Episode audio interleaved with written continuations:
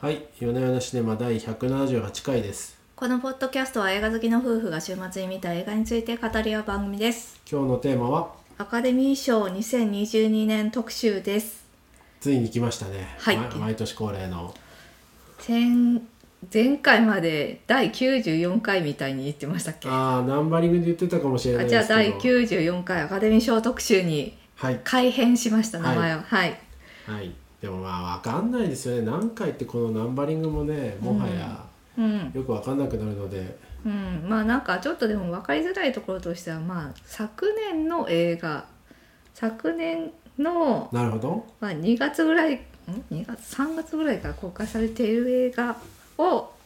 あの対象としておりますので2021年公開分っていうのが対象なんですね。ってことうは。ん、2022年の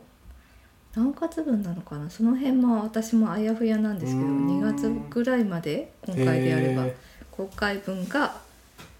アカデミー賞2022になると思われます。ーなるほど。わかりました。はい、はい。なんかあれですね、去年はあれですよね、あの、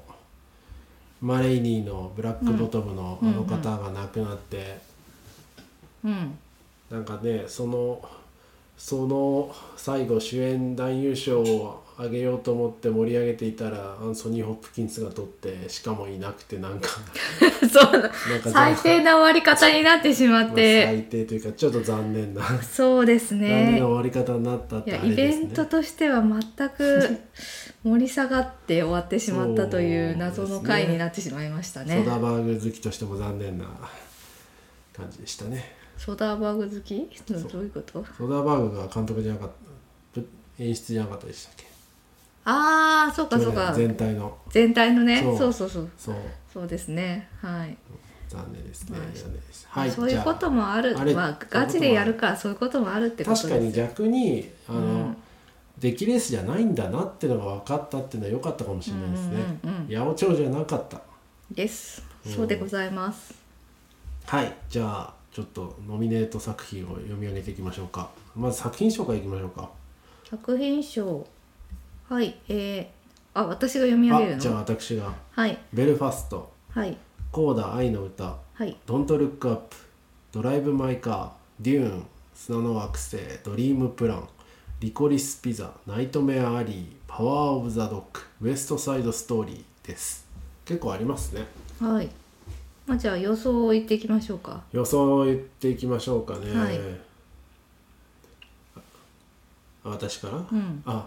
ベルファスト。ほうほうほう。あ、それはどうしてですか。さっき予告編見て面白そうだなと思ったから。 なん今と。年ねこのこの企画は予告編ねなんかもう本当にちょっとした情報でうん。行き当たりばったりで予想してるっていう企画なんですが、まあ、今年も、まあ、見たやつもありますよ「うんドントルックアップ」とかすごい僕的には最高でしたけれども、うんうん。まあなんか社会性という意味でベルファスト社会性。あ、戦時中の話だからってこ戦争そうと。そうウクライナ情勢とかあってまあでもね「ドントルックアップ」もねまあなんか政治不信とか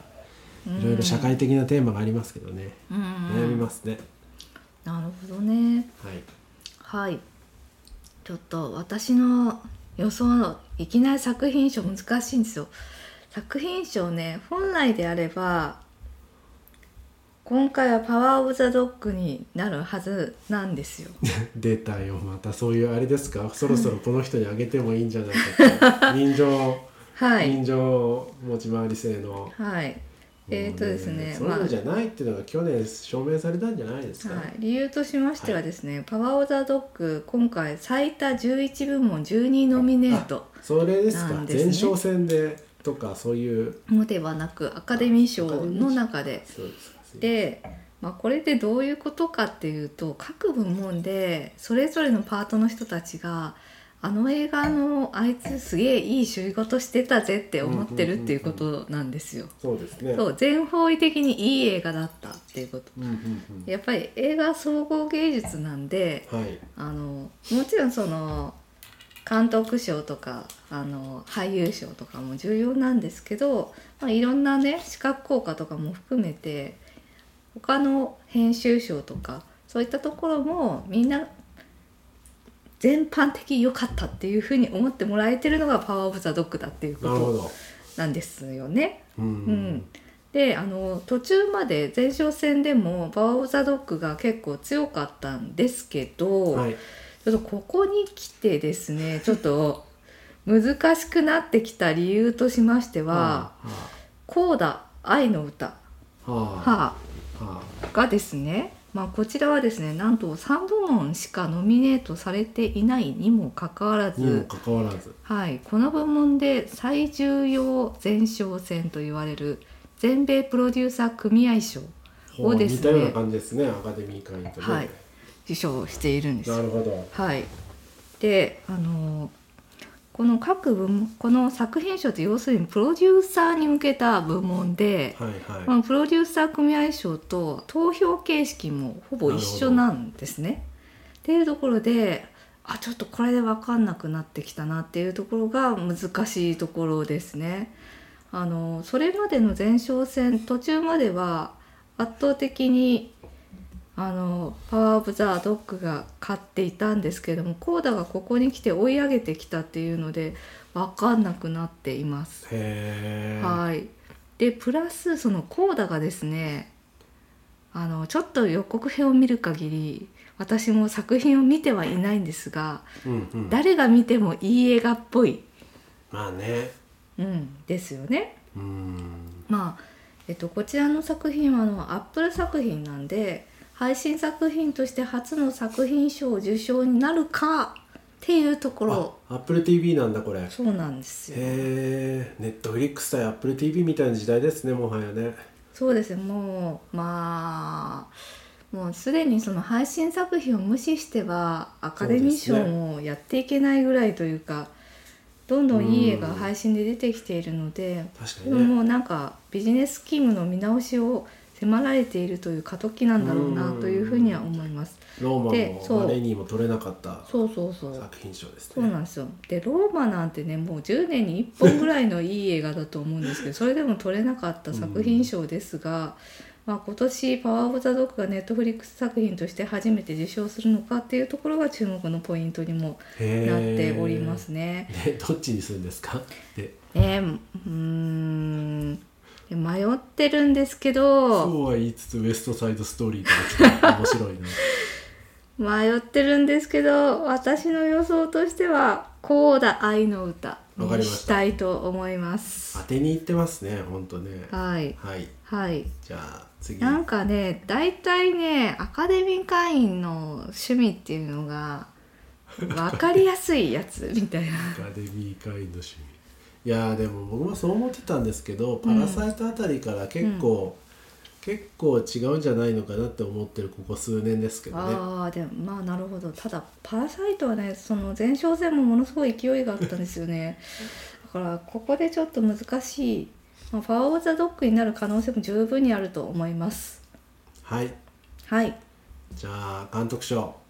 いきますはいケネス・ブラナーはい浜口竜介はいはいジェーン・カンピオン、うんスティーブン・スピルバーグポール・トーマス・アンダーソンになりますはい、ちょっとさっきのところで触れるのをすっかり忘れてしまっていたんですけれども、今年のまあ日本的なですね盛り上がりポイントとしてはやはり「ドライブ・マイ・カー」がうん日本映画として初めて作品賞、監督賞脚色賞国際長編映画賞の4部門にノミネートされてすいるとごいういですよねことですね。はい、で特に作品賞と脚色賞というのは初日本映画初ということなんですね。すごいですねはい、で、まいあやこの本当辺にすごいですよねあの映画でそこまで行くんだっていうのなんかね不思議なぐらいですよねそんなに良かったっけうんみたいな感じもそうねしたんですけど結構ね是枝さんとかも乗せてあげてもいいんじゃないかって そ感うじ思いましたしちねゃいますねしちゃいましたねなのですが万引きとかね良かったんじゃないですかね、うーんなんかこの映画まあ何が下がってんですかねこれね特にね批評家界隈でものすごく評価を得ているへですねえ多分そのインテリ層の心をくすぐる何かがあったんじゃないですかね合合同を待ちながらみたいなのとかそういうあとこう同じ言語じゃない人たちとのコミュニケーションみたいな、まあすごくいいシーンいっぱいありますけどねそうそうそう僕も好きですよ本当そうそう同じ言葉なのに通じ合えなかった夫婦そしてこん確かにねう、うん、人に伝えようと頑張るこう舞台の上とじゃあなんかその辺のね脚色っていうところはすごい評価されてるんだろうなっていうふうに日本人びいきで私じゃあ浜口さんにああ言っちゃいます、はいすいませんちょっとでまあまあうーんというと話をまあでしたまあ言ったものの言でったすものねの言ったものの言ったものの監督賞に関しては私は全冠ピオンで決まりではないかというふうに思っております。まあね、はいそうかもしれないですね、まあ、あの理由としましてはやっぱり監督賞っていうのはそのこの作品全体をこう統合している人なわけででこの全冠ピオンの力量がなければねやっぱりこの重厚な作品生まれなかったと思うんですよね。その辺でちょっと他の作品と比べると頭一つ抜きんでているんではないかなっていう感じはしました。はい、はいで前哨戦の結果もですねほぼ全冠ピオンが取っていますしあーそうなんあですとねまあ2年連続の女性監督受賞っていうところもあのなるほど前回あのクロエ・ジャオが取って、うんでジェーン・カンピオンっていう流れはすごく多分話題性もあって多様性を求める今の時代にも合ってるんじゃないかなとま思たってスピルバーグかよみたいな 確かに今スピルバーグかよみたいな雰囲気にはなっちゃう多分スピルバーグがすごいいい仕事をしているとは思うんですけ普通どに面白いと面白いと思いそうますとはいえもうあのスピルバーグにアカデミー賞をあげてももう意味ないんじゃないかみたいな もうオスカー持ってんだろうみたいなところはあるはいじなわゃけですよあねそ。れでジェーンチャンピオンということで、はいというのが私の予想です。では次は主演男優賞いきますよはいハビエル・バルデムはいベネディクト・カンバーバッチアンドリュー・ガーフィールド、ウィル・スミスデンゼル・ワシントンほう以上になりますウはィいル・スミスデンゼル・ワシントンってなんとかですね久しぶりに見ましたねこの並びねあそうです かうんというほどでもないけどまあでもえっ、と主演男優賞に関しては私の予想はカンウバーバィッル・チスミスああそっちなんですかウィル・スミスドリームプランカンバーバッチっていうのかと思ったはいカンバーバッチは対抗馬としてとても良かったんですけれどもドリームプラン見てない ですが何がなどのようあのなですねまずこれあのウィル・スミスが今回演じているのは実在の人物なんですへよえテニスのウィリアムス姉妹のあの育てた破天荒な父親のお話なんですよね。まうあ、んテニス界にそんなに黒人がいなかった時代に子供たちにテニスを教えてあの世界チャンピオンにまで育てたっ確かてにいねうヴィーナス・ウィリアムズとかねちょっとした、なんていうかね時代が変わったって感じありましたからねそうありましたよね、うんそうそう今となってはこうそういう黒人選手も増えてきましたけど、その当時は多分子供の頃は特に珍しかったと思うんですよそうですねそうですね、はい、でそういうあの逆境に立ち向かいながらもこう破天荒な父親っていうのをうまく演じていてへでえなおかつそのお父さんっていうのもアメリカの方では結構メディアに出てて有名人らしいんですあね。そうなんですねでそのお父さんにそっくりに似せてきたっていうところでそうアカデミー賞が大好きな本人そっくり 本人そっくりさんが大好きっていうところがまず一つポイントでウィル・スミスは今回3度目のノミネートなんですね。撮ってないんですかまだそう今まで撮ってないんですよあそういうのもねそうあれですねあそろそろもう彼のね映画界への貢献考毎年えこたらういうそろ話そにろなるけどなそろそろだろうみたいな 納得いかないんだよなこの発想が はいでもそういう心情が組み合わさってウィル・スミスに行くのではないかと思ってますではい各前哨戦の結果もやはりウィル・スミスが今のところ圧倒的に強いですじゃあ私はカンバーバッチに入れときますよはいカンバーバッチよかったよかったですね、うんマはッチョだけどこうね内に秘めた、い、うん、うん、ものを隠すマッチョとても良かったと思うので、結構難しい役でした、うん今回本当に別人のようでしたしとても、うんあの彼がとっても全然おかしくないと思いますで、まあ、3番目としてはアンドリュー・ガーフィールドあのーうんアンドリュー・ガーフィールドはですね、えっと今年、えっとアカデミー主演女優賞にノミネートされてる「タミー・フェイの瞳」でも出演してましてでまあと今回ミュージカルに挑戦してるっていうところうんまたそして本人さん歌がうまかったうんうん、本人そっくりに演じていまますあっていうところそうで,、ですちょっとポイントが高いかなっていうふうには思ってます。でハビエルとデンゼル・ワシントンはもうオスカー取ってるんでもういらんだろっ ていう、はいはい、っていうところになるんじゃないかなと思います。はい、はいでは主演女優賞そろそろねでもアカデミー賞もね男優女優って分け方やめた方がいいと思うんですよこの確かに多様性の時代ダイバねーシティの時代です主演賞助演賞、それでいいじゃないですかああそうですね、ん確かにうん賞が減っちゃってねなんかチャンスがないです主演賞その1主演賞その2とかとあまああのゴールデングローブみたいにそのドラマとコメディみたいに分けるととかかっていうのはとかありかもしれませんとか確かにそうですねよあの男優女優ってもうねそうです紅白歌合戦もそろそろねもう良くないですよああいうのそう「紅白」もねそろそろ変えるべきではないそうかそうあのうん、そのまあ、他男女に分かれず「紅白」だったらいいんじゃないですかね。はい、はいということそでれはまあそれを置いといて主演女優賞ですが、ジェシカ・チャスティンオリビア・コールマンペネロペ・クルスニコール・キットマンクリステン・スチュワートどれも見てないですねそうですねロあストドーター私「ロストドーター」を見てますね。うーん、はいパラレル・マザーズ愛すべき夫妻の秘密はういー、んどれも見てないなはい、で何とも言えないですねこれこの部門で、えっと、私はジェシカ・チャスジェシカ・チャステインをしたいとタ思いミー・まフェイの瞳これどういす。う、はいどういうこれはやでつすねなんかあの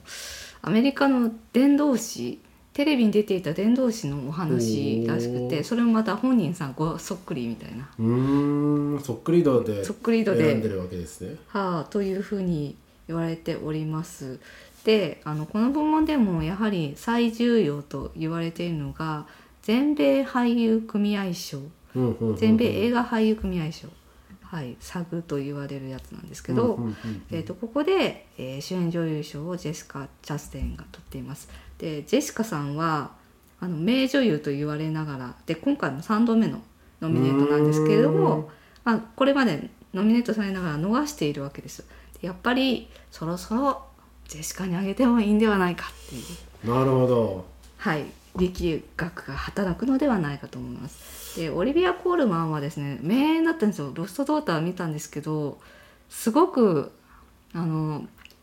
内面の葛藤を表情だけで演じるっていう結構難しいお芝居だったんですねフ。ァーファーザーに出てた。ファーザそーうだのそうだ娘役のそうですそうであの人ですす、よね。はい、女王陛下のお気に入りであもうオスカーを取何っやっててもうまいですね。うん何やってもうまい何そやうってもうまい。はい、まあ、なんですけどやっぱりちょっとその前にオスカーを取ってからすぐすぎるんじゃねっていうところとジェシカにそろそろという気持ちが働くのではないかと思っています。はい、で、えー、じゃあ僕何選ぼうかな。うーんじゃあペネロペに入れときますよペネロペに。ペネロペさペん、ネロペにはい、パラレルマザーズ、はいそうですね。何の根拠もありませんが。ペネロペもあの前取ったの上演女優賞だったうのーで、んまあ、主演女優賞取ったら初になりますうーね。んでニコール・キットマンはあ の愛すべき夫妻の秘密でルシル・ボールっていう昔いたコメディ女優さんのを本人そっくり演じているということであゴールデンそっくり賞そっくり賞ゴールデングローブ賞が取っておりますねなのでうーんうーんジェシカじゃなかったらニコール・キットマンかなっていうふうには思っていますへえでクリステン・スチュワートは結構あの最初の方は勢い良かったんですけれども、まあ、ちょっと後半失速してきていますと前前哨戦で。というところでちょっと今回はないかなっていうのと本人がまあ若いのでまだ先があるよねクリステンはっていうふうになるほど思われるのではないかと思っております。なんなんですかねその先があるよねってまあ でもそういう心情大事なんですようんこの人もこれ最後のノミネートかもしれないよとか何度目だよみたいなそういうのあると思いますよ厚労省的なねはいとここまで来ましたがあとはあとは主要主要部門ってのはこの4つになるんですか主要部門えっ、と助演女優賞助演男優賞上演いっもて行きなまいんじゃないですかは上い演男優賞は、えーキアラン・ハインズうんトロイ・コッツァージェシー・プレモンス J.K. シモンズコディ・スミット・マクフィーですねはいここの部分はですね気持ちとしてはコディ・スミット・マクフィーにあげたいのですがパワー・オブ・ザ・ドッグのあの細いそ彼うでですすねね先生遅でくすて、ねそうですねはいはい、いこれもこう難しい役柄だったと思いますがうーんまああのーさっき言ってたちょっとまだ若いよねっていうおところが ありまして4であのートロイ・コッツァーがですね演こじうだているのが、はいはいはい、この方のろう者なんですけれども、うんうんであのそれを感じさせないぐらいなんかこう画面の中でとても快活で面白いお父さんを演じていたとということで私もも作品見ていないので想像でしかないのですが、まあ、それいう役柄っていうだけでその人に対してすごいポジティブな力が働くんですなよるほどね。はい、というところで、えっとこのここの部門でも最重要賞であるところの全米映画俳優組合賞を取っておりまして、でああとまあ放送映画批評家協会賞などを受賞しておりますと。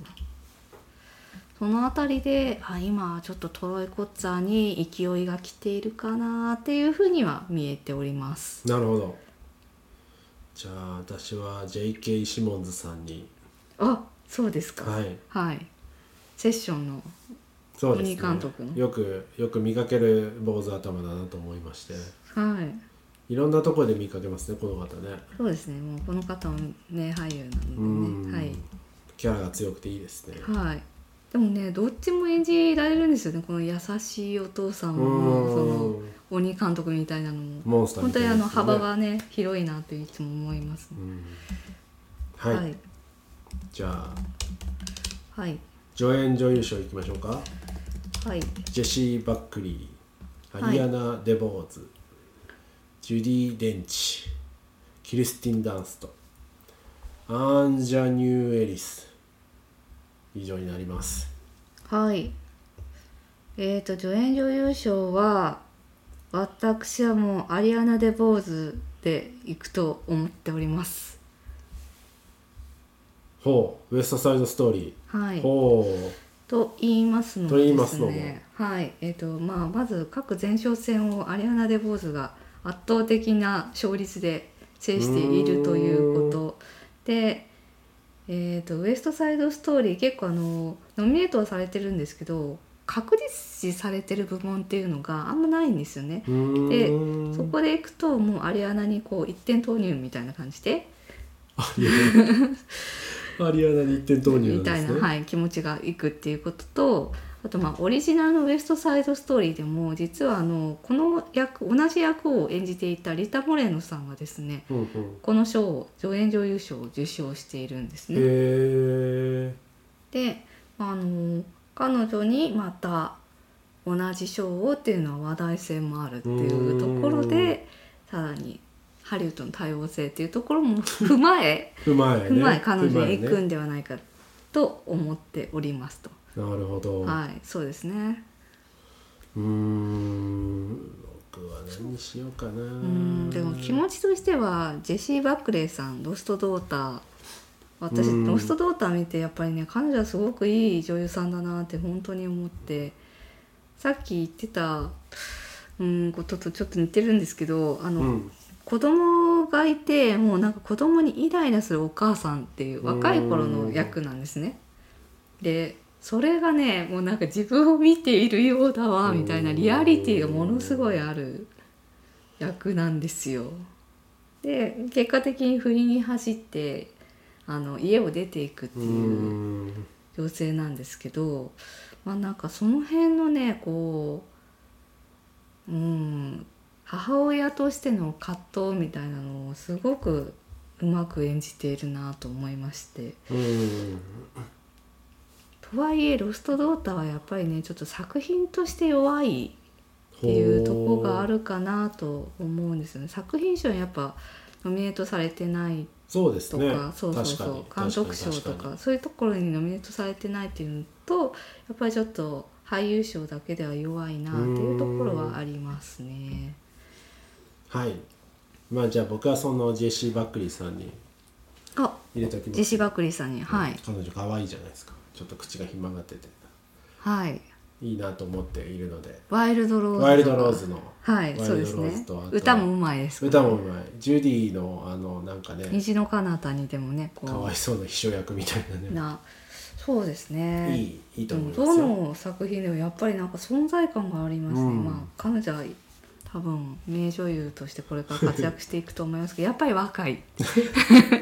まだ若い先があるよねみたいなはいはいというところでここまでで主要6部門でやつですかはいはいでございますねその他も一応読み上げておきますと脚本賞は「ベルファスト」のケネス・ブラナーさんとか「リコリス・ピザ」「ドント・ルック・アップ」「ドリーム・プラン」「私は最悪」へえこんな映画があるんですねそうですね脚本賞はベルファストに行くんじゃないかなと思っていましてあのさっき言ってた主要部門で結構名を連ねているっていうところと、まあ、監督賞これケネス・ブラナーが監督脚本なんですけど、うんあの監督賞取れなかった代わりに脚本賞っていうふうに 行くんじゃないかななんだその残念賞と思っていて、うん、でまあ自分のその子供時代のことをあの脚本にしたっていうところもこう結構評価されるんじゃないかなと思います。うんうん視覚効果とか美術は、まあ、デューンでしょうねきっとねうんかもしれませんねちょっとその辺私見てなかったのでそこは大丈夫です。うんそこは大丈夫ですかもう主要部門だけではいでまあ日本的な大事なところとしましてはですねあの国際長編映画賞を、はいはいははい、いドライブ・マイ・カドーライブ・マイ・カーが通れるかどうかっていうところですね一応あの本命視はされておりましてたおそらくこの部門では受賞は硬いんじゃないかと思ってますうね。ーんはい、うーんじゃあちょっとその辺も楽しみにしてそうですいね。ますかね、はい発表は月曜日月曜日28日ですね、日本時間だとはいはい。じゃあ今年も楽しみにしてあんまり楽しみにしてなかったかもしれませんけれども、うんまあちょっと楽しみにしていきたいなと思いますはい。だいたい言いたいこと言えましたかはい。